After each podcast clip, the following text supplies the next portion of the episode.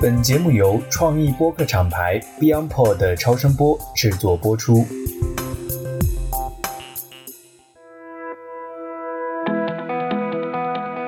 各位听众朋友，大家好，欢迎来到最新一期的 DTC Lab，我是爱友。现在呢，在 BeyondPod 上海的办公室。坐在我对面的呢是风味葡萄酒 Jolie 的品牌负责人 Slowly，欢迎 Slowly 来到我们的节目，然后也感谢他给我带来的冰酒啊，所以我是边喝酒来边录这期节目。Slowly 跟我们大家打个招呼吧。Hello，大家好，我是 Slowly。作为一个新消费品牌，很多听友可能不一定知道酒力，当然，我觉得听播客的可能很多听友都应该是听过酒力这个品牌的。我简单介绍一下，就是我是怎么加入酒力的，跟酒力到底是一个什么样的品牌吧。其实我们是一个很年轻的初创品牌，是从零到一的这个阶段。我大概是在二一年的十月份加入九里的，当时九里刚刚成立，可能刚有产品三个月左右，所以我们整个团队就是除了两个创始合伙人以外，就只有我了。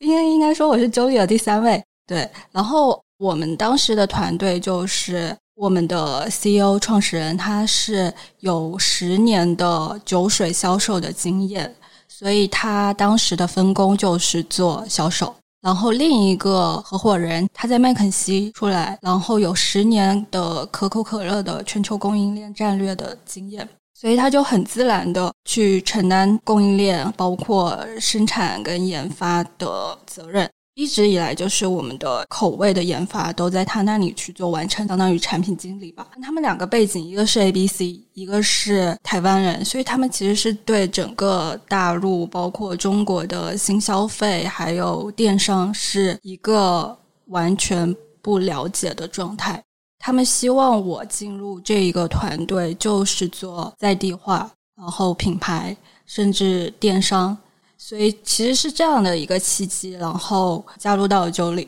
跟我们简单介绍一下这个赛道的情况吧。以葡萄酒的赛道来讲的话，其实是非常大的。在中国，酒水其实就是三大已经成熟的认知品类：葡萄酒、白酒跟啤酒。在年轻人的葡萄酒这样子的一个赛道来讲的话，做的很好很好的前辈，像小红帽啊、醉额娘啊之类的，其实他们都是。单体的 GMV 都非常高，年增速也很快。整个的葡萄酒市场来讲的话，其实它是有千亿的赛道的。当时就是很坚定的，包括其实我们的母公司在香港，它就是一个葡萄酒公司，所以我们当时进入这一个市场的时候，就很坚定的说我们要做葡萄酒这件事情。当然还有很多背后的创始人的渊源啊、故事啊，他们成长在一个。葡萄酒环境的背景下，所以他对这一个品类有天然的熟悉、优势等等的原因。我感觉，因为这个赛道其实就像你说的，空间虽然很大，但是非常分散。以前可能国内的赛道可能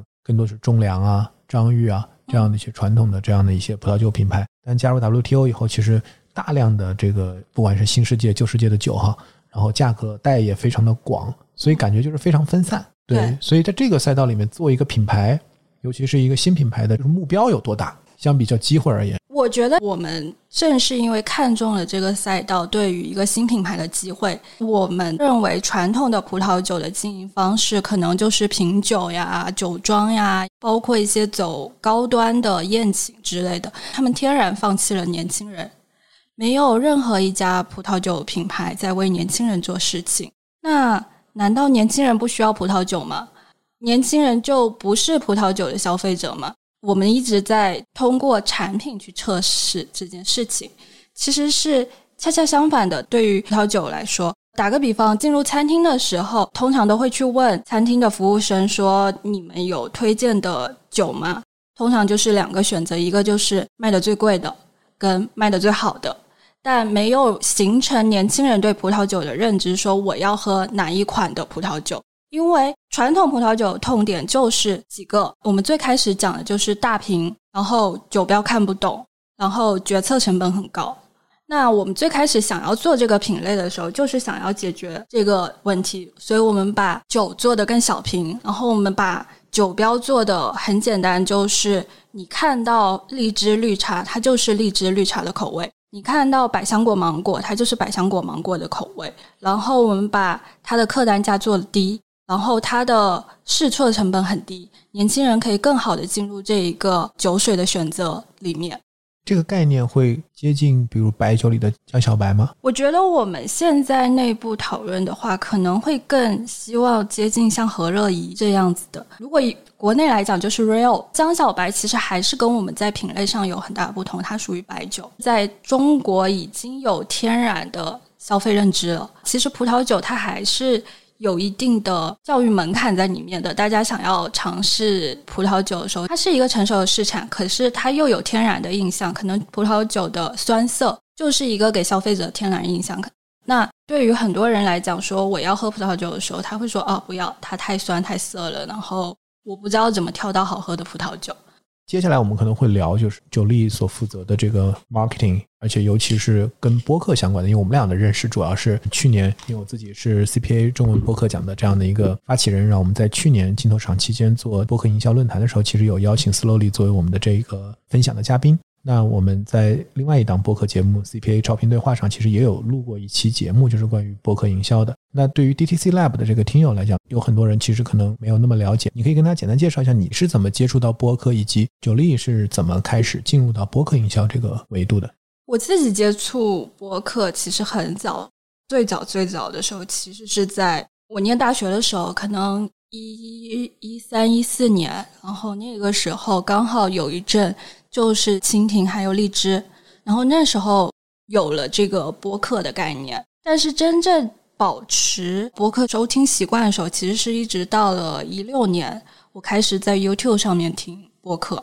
嗯，然后一直到现在，我都是 YouTube 播客的深度用户。可能很多人不了解，就是在 YouTube 上可以听播客哈。对对，但实际上是有很多的这个 Podcaster，就是他是在 YouTube 上开频道。对对，而且其实有非常大量的中文节目，当然比较多是台湾的节目会在 YouTube 上面去做频道做内容。这个讲到这个话题了，可以简单的稍微说一下，你觉得在 YouTube 上，就是在这种视频平台上听播客，跟我们在比如像喜马拉雅、小宇宙，包括苹果的这个播客应用上听播客的差别是什么？我觉得最大的体感就是，我还是能够看到。那一个录制现场，虽然就是你不是一直盯着那个屏幕看，但是偶尔你闪去看屏幕的时候，你还是可以看到一些眼神，或者是微表情。对 对，或者是录制的场景的时候，那一个感觉是更强烈的。你就觉得他在跟你说话，或者是你就觉得你像是坐在他旁边，在看他的录制，看他收听，看这个内容整个产生的过程。我觉得那一个过程是我自己觉得很享受的。可能我自己的感觉就是，可能有一些视频语言。对吧？对，比如我们俩现在录播课，戴个耳麦，监听耳麦，对，是吧？感觉就更专业一点。没错，没错，是的，是的，是有这些。OK，那九力，你们是什么时候开始进入到去做播客营销啊？因为我最早关注到你是跟老袁，我们当时在媒体上看到你接受新榜的采访，说九力百分之五十的预算都花在这个播客营销上，然后等我们在镜头场前。当时我们录的时候，就是数字变成了百分之七十哈，然后到双十一的时候百分之百了。对，所以九力是怎么开始考虑做播客营销的？我们其实是从去年六月份真正开始在播客上面做营销，到现在也就一年的时间嘛。就是如果要说很真实的原因的话，就是在那一个阶段，我们在做播客之前，其实包括直播。做了小红书也做了，我们感受到作为一个新品牌、创业品牌，在这些大的流量平台来讲，成本真的太高了。我们没有足够的现金去持续的投入培养到一个品牌真正有认知度。那个时候我们非常清楚是没有这样子的实力做到这一步的。其实九力据我所知是在二二年的就去年的一月份。啊，拿到了融资哈，拿到了一个 Pre 的融资，其实是在新消费整个资本市场比较冷的情况下拿到的钱，而且你们拿到钱其实也没有去做推广，对吧？对，主要去做供应链的补充。所以换言之，就是说从你们创业开始就非常清楚，就是没有资源去做比较大规模的推广。对的，对的，而且就是我们拿到那个钱的时候，是整个资本市场最不看好低度酒的时候。因为就是已经有了很多一些案例吧，就是证实了在像传统的电商品牌透过这样子的一系列的营销，然后把品牌起来这件事情，其实在酒这个品类当中是行不通的。恰恰是因为这样，所以我们当时面对营销这件事情的时候是很谨慎的。我们当然也是很小规模的去测试了直播呀，还有小红书。我们就是知道说，哦，整个的状态没那么理想。然后，譬如说我作为一个新品牌，我要上大主播，我是毫无竞争优势的，我甚至连选品会都过不了，我怎么上？那他不给我机会。同样的，我们在。去做笔记的铺设，然后可能需要有一个矩阵的时候，我很难有这样子的足够的预算去支撑一个矩阵。我只能说，在那一个阶段，对我来讲，小宇宙它就是一个流量洼地。我入局的条件最友好的，我们可以用一个比较合适的价格去做这一个赛道的营销，同时还能够保证我的品牌的。内核的精神是可以很好的告诉消费者。我打个比方吧，像直播，直播其实很考验主播对这个产品的了解度的。所以我们在测试直播的时候，就会发现，只要他的一个用词不对，或者是他的表达不够，对这产品不够了解，包括天然的主播没办法在视频前饮酒，大家对这一个产品的信任度就会降低。你都没有喝过，你怎么知道它到底怎么推荐给消费者？所以我们在这个过程当中就发现说，哦，它的随机性是特别特别强的。可是如果同样的三分钟，我放在播客节目里面做一个口播插入，我至少我可以保证我的所有信息点，甚至我的优惠都可以很完整的告诉听众，告诉我的消费者，让大家对我的基础认知是相对完整的，至少是不偏离我的品牌表达的。那更不要说，我如果去做一个定制节目的时候，它可以更完整、更全面、更立体的去传达我的品牌精神，我是一个什么样的品牌，然后我做的产品是什么，以及主播对我的产品体验是怎样的。所以在当时的各方面的条件下吧，我觉得播客是对我的品牌来讲最友好的一个营销方式。你刚才也讲到了哈，就是说主要的合作形式是通过跟一些节目的来进行合作。包括口播和定制这两种形式，那我觉得也可以跟听友们简单介绍一下这两种合作形式的差别。其实最开始我们是很坚定的用定制的形式，就是我们要参与到不仅仅是主播为我的品牌、我的产品定制一个节目，甚至我要参与到节目的共创当中。主要就是因为我们太新了，没有人知道我们是什么。在初期的时候，我们是一直到去年的双十一之前，大概有将近半年的时间吧。我们是很坚定的要用定制的方式来输出跟节目主播的合作的。直到我们到了去年的双十一，我们才是加入了口播，一起做组合拳的方式来做这一套营销的输出。那差别就是在于说，定制我们就是一定会参与整个节目内容的共创。口播我们可能就会提给详细的 brief，然后信息点是什么？我们会要求说前面的一分钟你大概会介绍很广告的信息点，这是一个什么品牌，它的品类是什么，它的口味有什么，它今天的优惠信息是什么？然后到中差我们可能会要求一到一分半的时间去讲说主播对这个产品的个人体验，他可能会推荐的口味比较口语化的去表达，然后到后面的。三十秒再去 review 一下这一次跟他们合作的优惠点是什么？这个是口播的 key message。对，那定制我比较好奇啊，因为我们知道其实播客是一个深度内容、嗯长内容，所以其实对于主播来讲，他要在平均可能四五十分钟的这样的一个节目里面去完成一期节目的录制，同时尽可能的吸引用户的长停留和完播。当品牌方说我要。深度参与要共创这个节目的时候，我不知道它是一个什么样的一个体验，听起来好像是一个知乎的问题啊。合作过，我们都知道，我们是非常非常尊重主播跟他的内容的完整性的，所以我们其实不会在他想要表达的方式和内容结构上面去做修改。可是我们会去探讨说，我们要聊什么样的话题。以及这个话题，它要分成什么样的内容段去聊，包括我们的产品可能在什么样的时间段内去插入会更合理、更丝滑，可能还会到很细的，你的标题要怎么定，甚至有的节目它会有分单元的嘛，你要放在哪个单元内，嗯，对，这样子。这个会不会主理人比较抗拒啊？还是说因为合作的这个节目也并不是很大体量的，所以就听这个金主妈妈的就好了？我反倒觉得很开心的是，其实主播们也很乐意参与到这样子的共创。因为到今年，其实我们是很希望去做一些内容边界的探索，甚至实验的。所以，我们甚至有合作到主播的共创当中，回复我们说啊，你们居然敢那么大胆，或者是你们居然愿意做这样子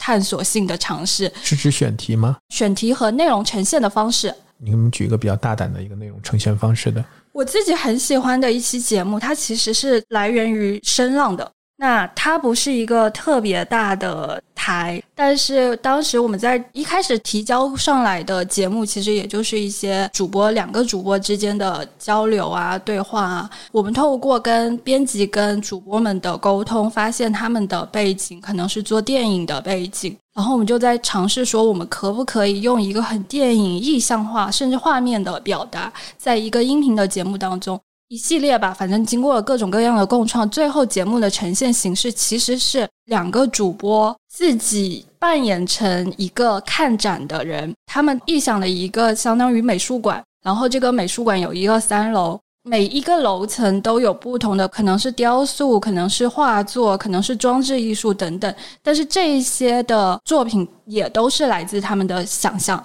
并不是一个真实存在的作品，然后这些作品的创作者就是主播两个人。周丽是这一场展览的线索和赞助方，出现在这一个节目当中。当你听完这一档节目，你觉得晕晕乎乎的时候，也是他们想要表达的，因为他们就是在聊眩晕这件事情，以及喝完酒的那种眩晕状态。所以，这是我们整个。编辑部非常非常喜欢的一个作品，是很实验性的，甚至我相信很多可能听过节目的人，他都还不知道这是一个虚拟的展览。就是我觉得很有意思，我推荐你听一下。啊，好呀，我会到时候把这期节目放在我们 show notes 里面。对，你刚才讲到了声浪计划啊，就是说，我觉得声浪计划其实也是今年二零二三年在我们整个播客圈哈，我自己感觉也是一个比较受关注的一个活动。这个活动为一条线的话，你觉得就是？对于九力在播客上投放，我能不能理解去年是一个阶段，然后今年又是一个新的阶段？那对比这两个阶段，你们的一个决策逻辑和 learning 是什么？是的，是的。其实今年跟去年最大的不一样，就是我们希望把播客投放这件事情变成模块化。去年的投放方式，我们去反思的时候，其实是相当重运营的。它需要筛选节目，然后跟主播的沟通，甚至到节目的共创，到后期一整个验收到节目上线，甚至我们当时最早的时候是每一期节目上线的时候，我们还会为此去制作一个节目的海报。所以去年的整个投放的方式是非常非常重运营的。那到今年，因为今年线下的情况也好了，我们一直坚定的相信我们的。消费市场更大的场景是在线下的，所以我们需要把整个品牌的重心开始转移到线下了。必须要让线上播客这件事情变成模块化、可运作的方式。那今年我们就分了几个板块，一个就是日常投放的板块，像去年一样跟不同的节目合作投放广告商务这样。那还有一个就是声浪，然后以及年况三个板块去做。为什么会去做声浪？也是因为从去年我们一直都在说，我们觉得我们去年的超过百分之六十的投放是在成长型节目，甚至大部分的节目都是第一次商务就是接的九里。我们看到了成长型节目的优势跟潜力，所以。今年我们就做声浪，其实一个偷懒的方式啊，因为去年我们要编辑，一直花时间去找这些成长型筛节目嘛，对，筛节目嘛。那今年因为有了声浪，所以让节目看到说，哎，你可以透过这样的方式得到商务，那你来报名。对于编辑来讲。他就会省了很多他的工作量，相当于是个铺 model 哈。对对对对对，所以其实是一个偷懒的方式，因为我们一直很相信成长型节目的潜力，做声浪也是为了找到和扶持更多的成长型节目。我觉得这个其实跟我当时做那个 CPA 的很多想法是一样，就是因为我觉得中文播客世界其实创作者是非常多元的，而且我觉得还在陆续的有很多没有加入的这个创作者在加入哈。我觉得更像是书籍啊、电影啊这样的一个市场。每一档播客节目其实很像都像一本书，就是说我们去年做 CPA 的时候，我们用的是百大提名人机制嘛，你也是提名人，就是我们的逻辑是说，你如果没有听过这些节目，我们的十四个赛道你没有听过，你没法做提名啊，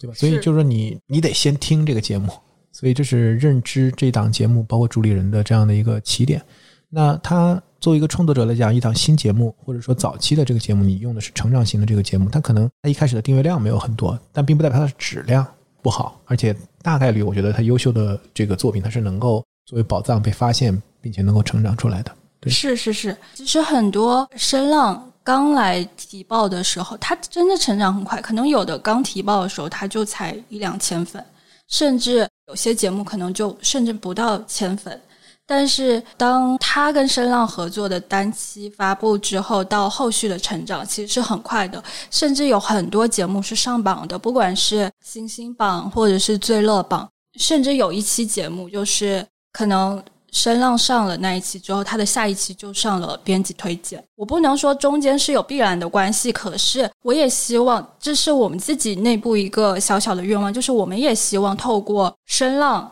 然后挖掘出更多很优质的节目，也让平台也好，或者是也让有意向去做播客营销的同行们看到，说，哎，这些节目也是一个选择。Julie 选择了他们。周丽，我理解，其实预算并不是很多，绝对值上来讲，对吧？但是在比例上非常的倾向于播客这个平台，所以我也想问一下，就是你们怎么来评估这个投放的效果？如果去年来看的话，我们就是很直接的转化率 ROI 去看，因为就像我说的，我们的好处是小品牌，然后小体量，所以我可以很快的去剥离出它的数据，其他平台或者其他流量带来的数据，我单看一个播客进行的转化的数据。今年对于我来讲，说可能希望播客营销更多去承载的是一个内容的服务，就是当我们在线上线下有了这么多的消费者，然后有这样一群人知道 Jolie 是一个什么样的产品、什么样的品牌之后。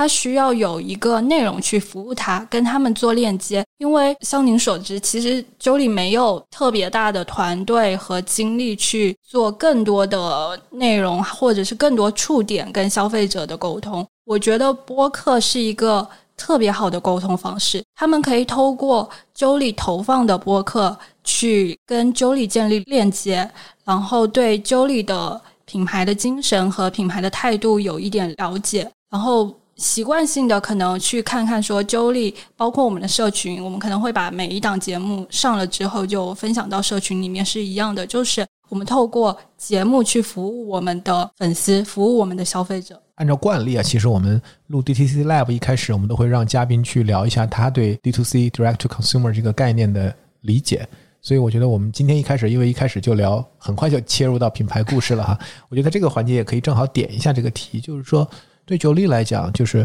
你们怎么看待你们的阵地或者消费者的触点啊？因为我觉得 D to C 其实到目前为止，大家会有很多的看法，对吧？有的认为它可能就是一个独立站、海外的一个出海营销的一个概念，有的可能认为它是跟经销商渠道割裂的一个概念，有的可能认为就是私域。所以从 Slowly 你的角度来讲，或者你的定义，就你你怎么理解 D to C？最基础的理解就是。直面消费者，我的品牌，不管是我直接把产品递到消费者的手中，没有中间商，或者是我的品牌直接由我品牌内部生成内容，然后面对我的消费者。对我自己的理解，最基础的就是这样。但是其实像我说的，我们一直以来 D to C 的比例是没有那么高的，不管是在我们的私域里面进行的成交，或者是电商上面进行的成交，占我们真正的。总的 GMV 来讲，它不是一个很高的比例。对，我觉得这个跟这个品类也有很大的关系。对对，因为我们最开始做这个品类的时候，我们就是打赌线下市场。其实当时所有的品牌，可能甚至我们的同行们，他们都还在想说，把酒水做电商、做线上这个市场，然后电商的规模等等一系列的。可是我们。从一开始有酒里，就很坚定的相信它的市场在线下。酒水它需要场景，它需要连接，它必然要发生在线下。所以对我们来讲，线上一直以来都是帮助我们找到我们核心消费者和跟消费者沟通的一个方式。但它不是我成交的场景或者是渠道。所以现在我理解，你们现在其实今年在经销商体系发展上也做了很大的这样的一个推进哈。对，所以我我有一次有咱们俩聊的时候，你说去看经销商的这个门店，然后去。你能一眼认出这个 对 九力的这个用户是吧？对对对，这一块就是关于 call user 的画像。其实我觉得我最近也是跟很多的一些品牌在聊这个话题，就是我们很多程度上对于我们真实用户的这个画像其实是没有那么清晰的，往往因为用了很多标签化的处理，八大人群，所以当你讲你走到线下能够认出九力的用户的时候，我是觉得是很有意思的。你们跟我讲讲，就是九力用户的这个画像，然后你是怎么能够？认出来的，我觉得这完全是得益于博客营销，真的就是因为去年我们花了很短的时间，然后很小的代价，就在博客这一个媒介渠道里面找到了我们最核心的那一批用户。然后事实上，在早期我们是围绕着他们的消费者路径去铺设我们的产品点位的渠道的。今年初，我们其实跟将近十个。节目的私域的社群做了一次非常详细的消费者的问卷，就是我们会很直接的问他，包括一系列的基础信息啊、年龄啊、年纪啊、性别啊等等等等。但我觉得比较重点就是我们去问了他们平常在线下会去吃饭的餐厅，一定是细致到餐厅名，他们会去喝酒的场所。以及他们日常除了酒里以外会去选购的酒水品牌是哪些？然后我们还区分了在听节目购买过酒里的听众和听了节目但是没有购买过酒里的观众，他们的差别。最开始我们的数据来源就是来自于这些节目主播的听友群，然后我们开始就发现说，哦，北京的听友大概率有多少比例选择了这家店或者这一家连锁店？然后上海的听友又是什么？然后我们中间看到有没有一些连接？是不是有一些是我们正在要努力的一些 KA 的渠道等等嘛？所以我们开始就是发现说，哦，这一些店，我们就让我们的销售去问说，我们这款酒，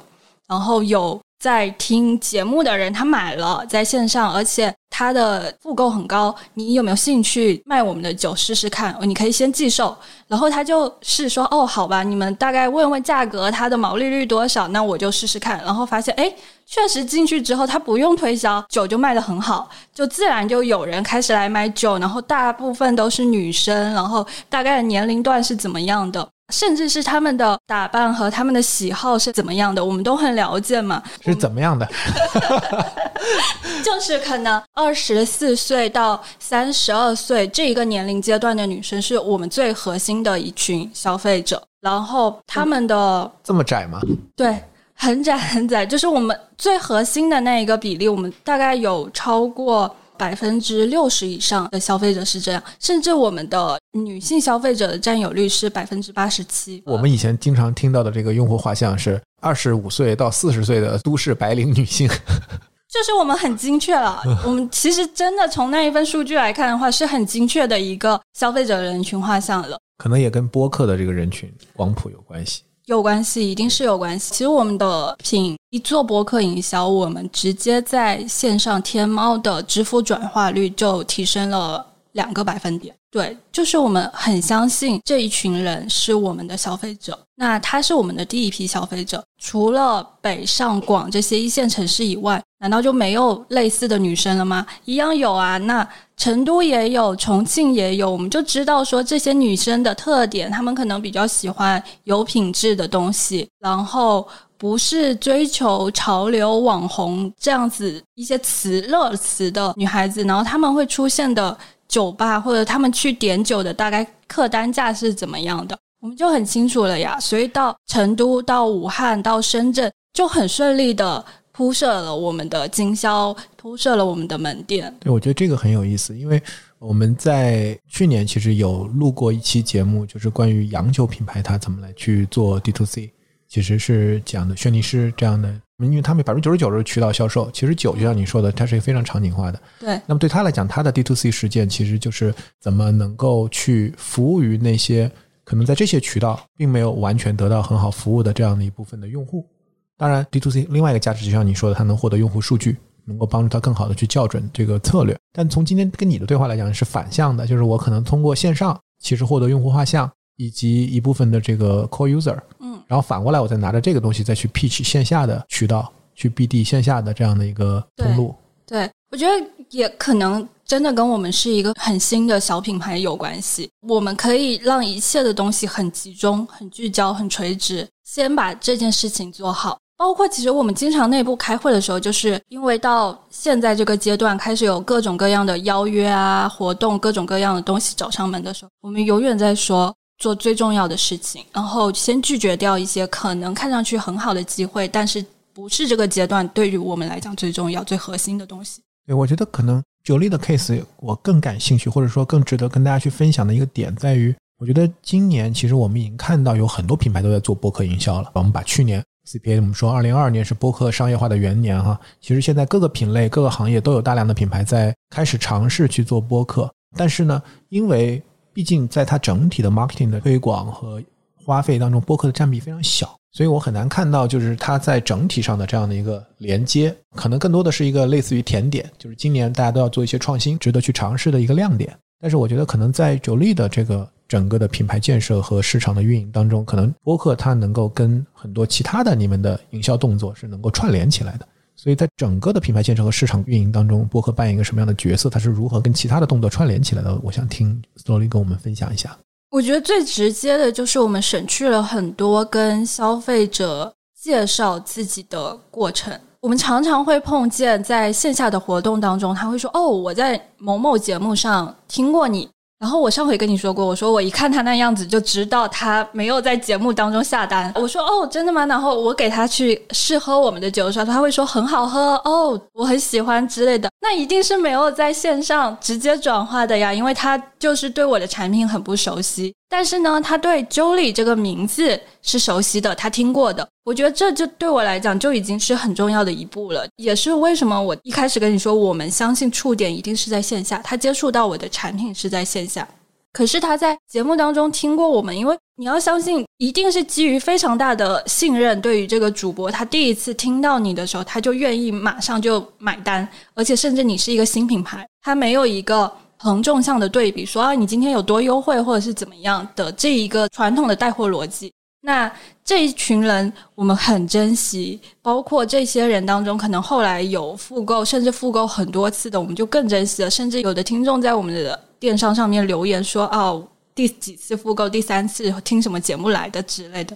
可是线下一样的，我接触这个消费者的第一次花费，我在线上。他没有成交，可是他在线下喝到我们了。他今天喝了一杯，喝了两杯，喝了三杯，他在线下成交了这一笔的，他其实也是我们的 RI，也是算到我们的 GMV 里面去的。包括我们在线下可能很多活动当中的时候，我们在讨论怎么样让大家深入的了解我们，我们就把每一期的节目做成了卡片，然后这一期的，譬如说我们聊女性友谊，聊什么，这些都是。贯穿了 Jolie 的精神，Jolie 关注女性，关注大家的情绪、情感价值一系列的。可能你在这一个活动现场，你就只要扫码收听这一个节目，你就知道了 Jolie。我觉得播客成了我们市场活动当中连接很多内容的一环。就很多我们做营销的人会在当下，尤其是在经济形势并不是特别好，大家特别卷，然后压力非常大的情况，他会关注这个实时的 ROI，就是 real time ROI。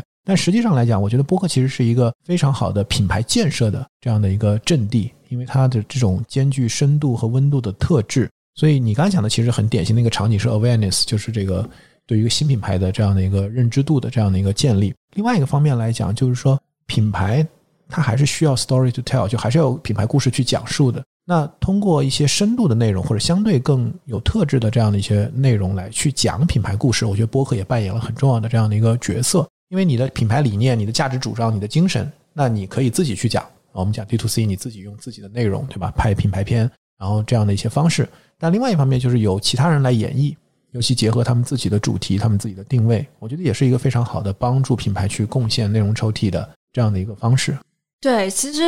我觉得播客就是 Jolie 一个非常重要的品牌内容资产，而且我今年更加确信了这一点。嗯。我发现，就是可能当所谓的资产，就是过往的我们所有的节目，可能在线上，你当然说，我跟你说过，我现在都能追踪到我们第一期上线节目的。听友过来复购，说他的券过期了，我可以重新领一张。这种情况，这是一个面向，就它的长尾。可是更重要的是，当我们要去做线下的内容延伸的时候，我们常常做内容、做活动策划的同事们，他会从播客的节目当中去提取内容。或者是说，透过这一个节目的内容去做延伸，甚至我们在做线下活动的时候，关系好的主播都是我们的资源，他可以来参加我们的内容，我们也可以赞助主播的活动。我觉得它是一个很多触角、很多面向的良性的循环跟连接。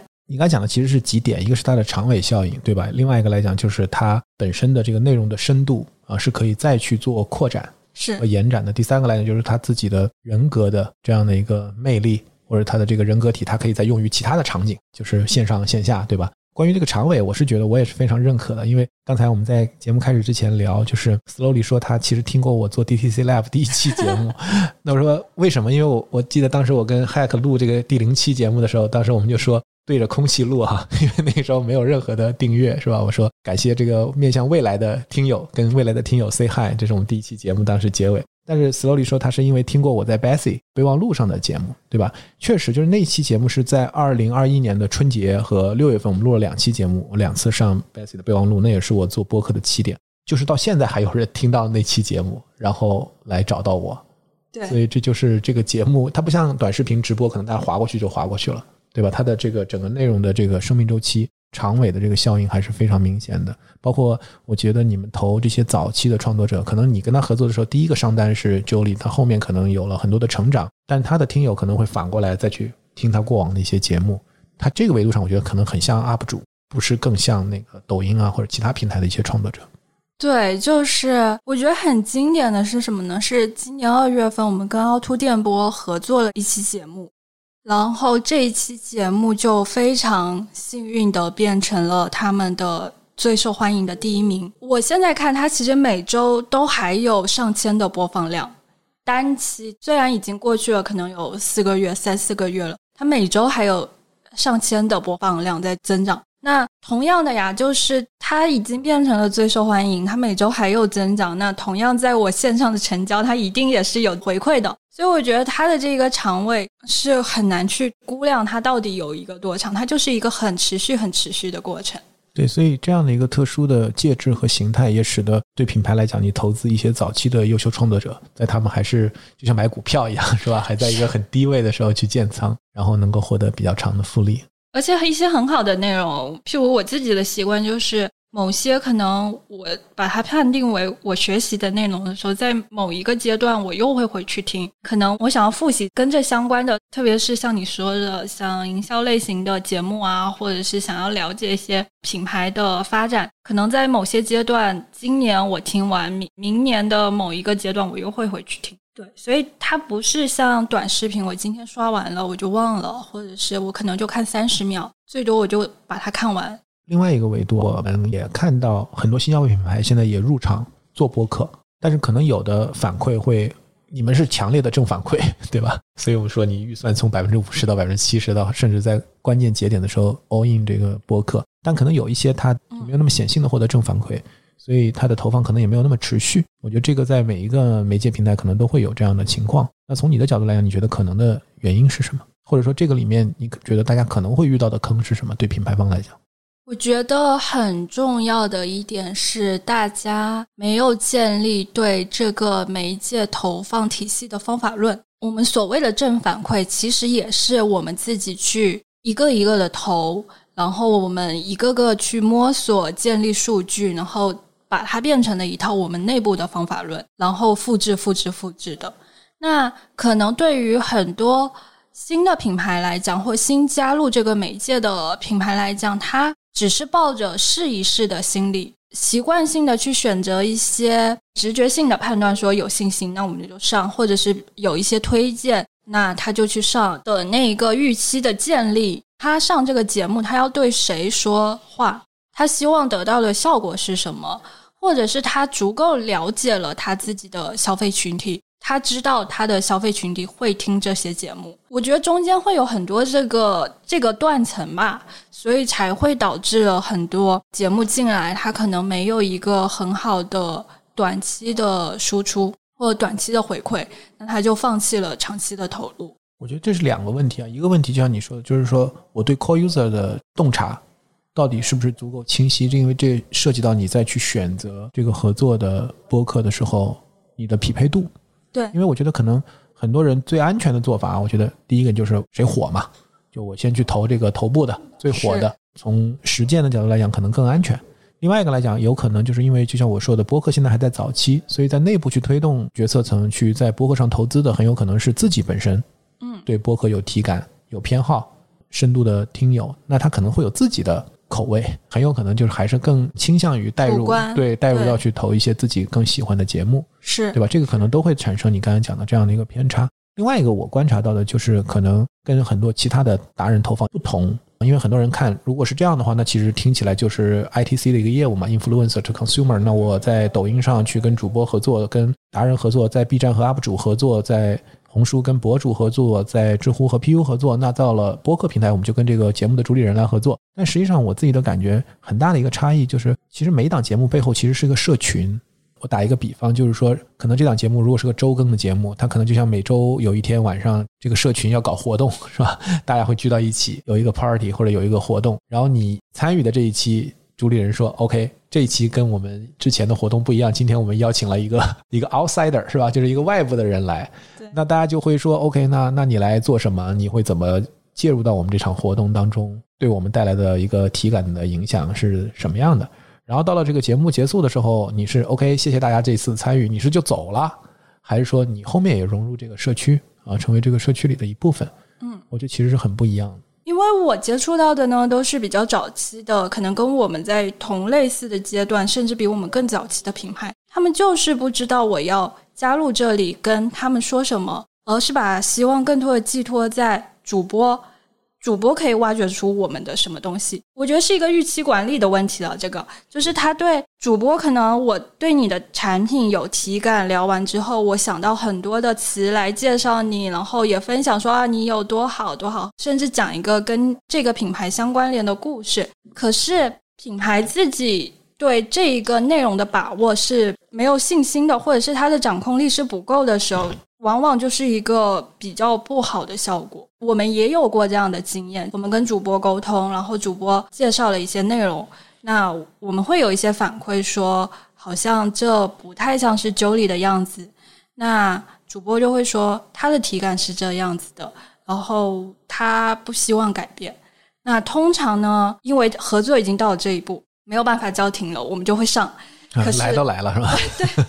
对，来都来了，但是。基本上直觉就是，我我们知道上完之后效果是不好的。这也是为什么后期我更希望跟主播是共创的，是因为我们也希望主播透过共创的方式了解到我们是什么，更深度的了解。我们去会去分享，譬如说他想要聊一个跟大胆做自己相关的话题的时候，我们会分享到我们团队内部的故事。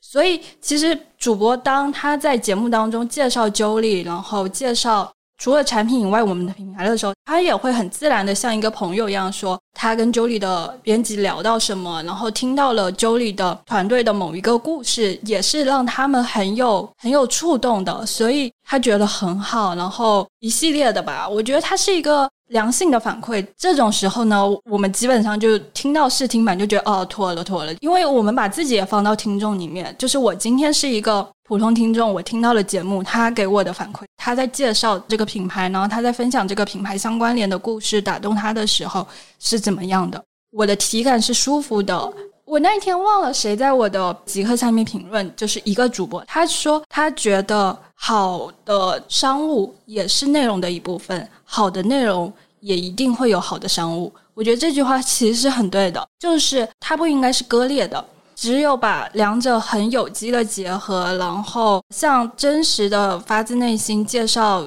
向你介绍朋友，我真心的推荐给你的听众的时候，其实听众就是一个像你说的，他来到这个现场，然后跟这个品牌互动，然后品牌给他留下了特别的故事，他自己也觉得他跟这个品牌建立了连接，所以导致他后面会去了解说这个品牌它后续的动作呀，我会不会去购买它等等等等。因为我觉得本质上播客营销其实是社区营销。我的理念哈，就是说，either 就是要么呢你融入到一个社区里，要么你就自己建立社区。就我们讲的到底是 ITC 还是 D to C 的做法。那九六没有自己做一档播客节目哈，我们看有的品牌是自己自建播客的。这一块你们是怎么考虑的？其实去年我们在聊的时候，我就已经有聊到说，至少在今年我们还是没有做品牌播客的打算。我觉得有几个方向吧，因为今年我们对品牌跟消费者在播客这个媒介里面建立的关系，我们界定为是一个信任的累积。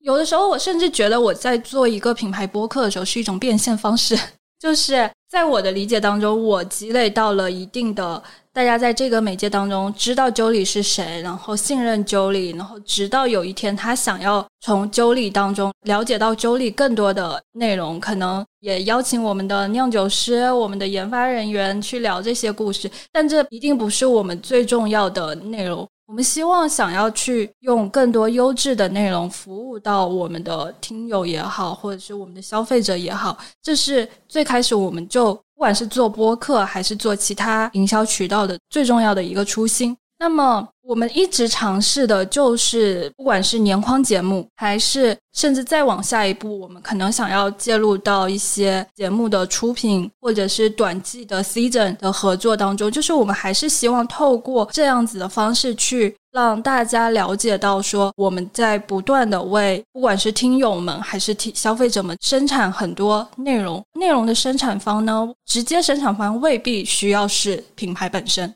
假设今年我们主题可能更多的是会偏向音乐一点，那么我就可以去合作更多的音乐性的节目、音乐性的主播，甚至让音乐节目的主播为 Jolie 去做一个短季等等的方式。可能到下一个季度的时候，我们希望更多的着重在阅读上，因为我们之前做的数据发现，我们会问客人说，消费者们说，你习惯在什么样的场景内使用 Jolie？得到反馈最高的就是阅读、看电影和。在家听播客，对这三个场景，所以其实今年我们有意的想要围绕着像电影的话题或者是阅读的话题来做内容。插一嘴，读什么书的时候要喝酒？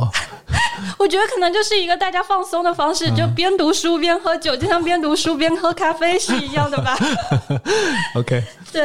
真的这一个比例是很高的，就是不一定是要在节目当中。做一个自己品牌的博客，才能够代表我的品牌。嗯，可能透过不同的主播发声，然后建立品牌的信任，不同的合作方式也可以代表我这个品牌。今年我们 CPA 中文博客奖第二年，然后我们今年也推出了超品奖，就专门来去看鼓励这个播客营销领域的一些优秀作品。那从你的角度来讲，你作为评审哈，你观察到了哪些优秀的博客营销案例是让你比较印象深刻的？我自己很喜欢的是内外跟冈本的那一次合作。其实他们那一次合作应该是在情人节，然后内外是一个女生的内衣品牌嘛。我刚开始看到这一个营销的时候，我以为它只在线下，因为我家就在 T 书店旁边。所以我在这个书店看到的说，哦，他们有这样的一个合作，针对情人节的。可是我就很意外，说，哦，原来他们开始在活动前的时候线上也有了。那线上就是借助播客，然后我就看到了很多的一些行业的公众号呀，一系列的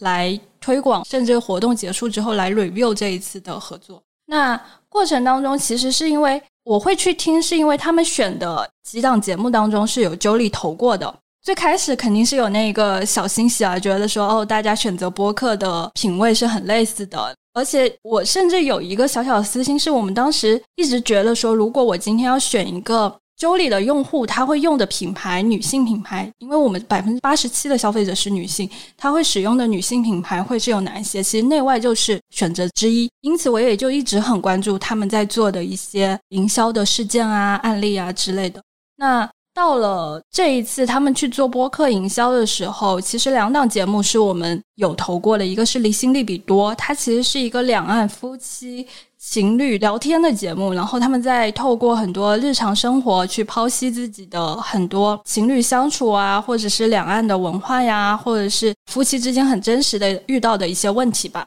对，然后当然也聊到了很多比较大胆的话题。我猜这也是因为他们这一档节目的一个所谓的风格，内外的这一次合作会选到他们。我自己很喜欢他的原因，是因为我觉得他把一个很俗套的，也不能这么说，就是一个情人节的营销吧，它变成了一个很有质感。它从线下的，包括它的设计的运用、视觉，包括它节目的筛选和节目话题的选择上面。让这件事情像冈本，它代表的是它的品类，还有内外代表它的品类，从女性跟男性的两个结合来去做这一个东西。它整个的传递就是让大家对这件事情，包括对性，包括对女性等等一系列都很舒服的一个状态。至少在我的感知层面上面，我是觉得。它让情人节这个事情额外增添了除了所谓的浪漫呀那种营销的点以外，是有很多情感的连接在里面的。我觉得是有很强的情绪价值在里面。对，因为我觉得业合作或者说 co-branding 现在联名也是一个非常常见的操作了哈。我觉得不管大家是因为它本身具有这种用户交换，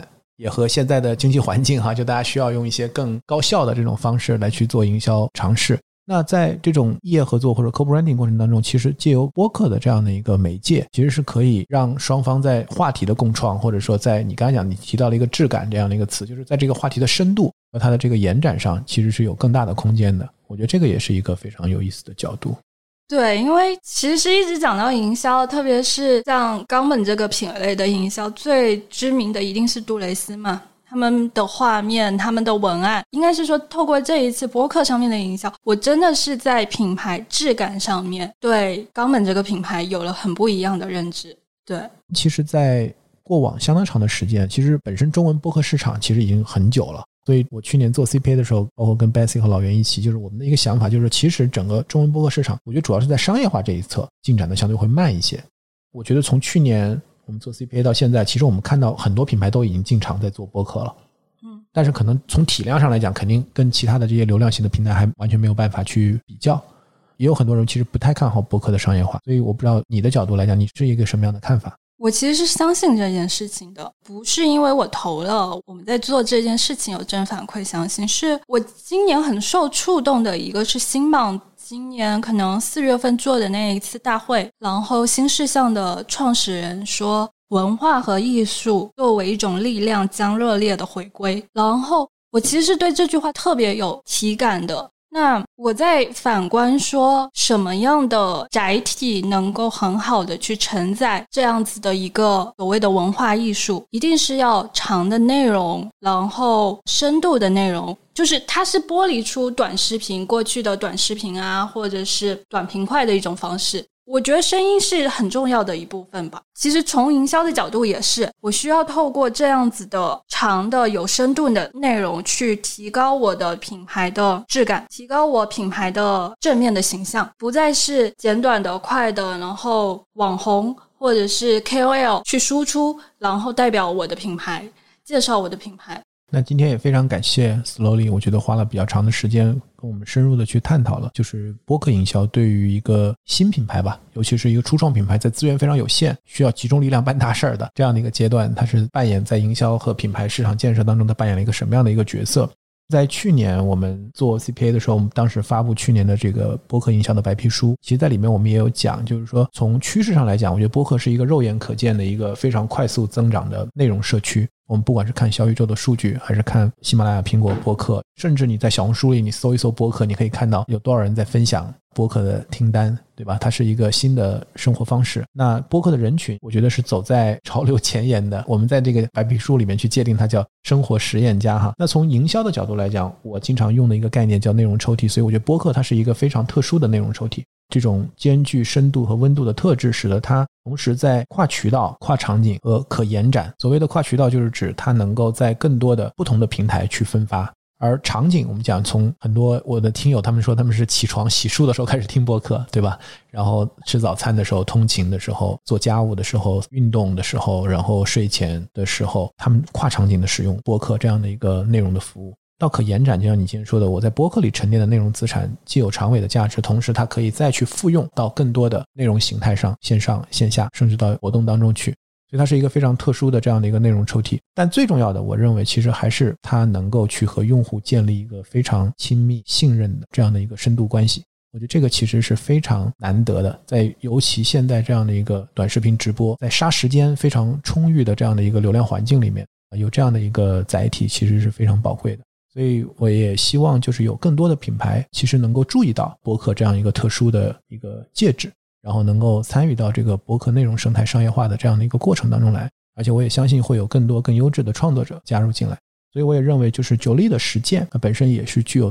前瞻性和代表性，应该能够给到更多的品牌，不仅仅是初创品牌。所以再次感谢 Slowly，希望今年在 CPA 的超频奖上，我们能一起看到更多的优秀的博客营销的作品。所以再次感谢 Slowly 的时间，也谢谢九力的酒。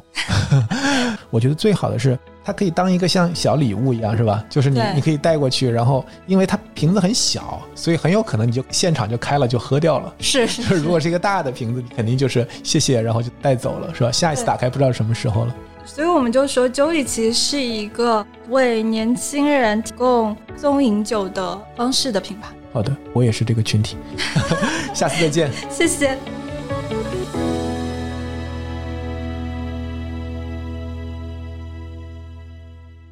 我们的节目成立了听友群，来自苹果播客的听友可以直接加我们小助理微信 BeyondPod 二零二一，全部字母小写 BeyondPod 二零二一。小宇宙听友可以去节目 Show Notes 或者评论区置顶留言，找到入群方式。欢迎在听友群里与我们互动交流。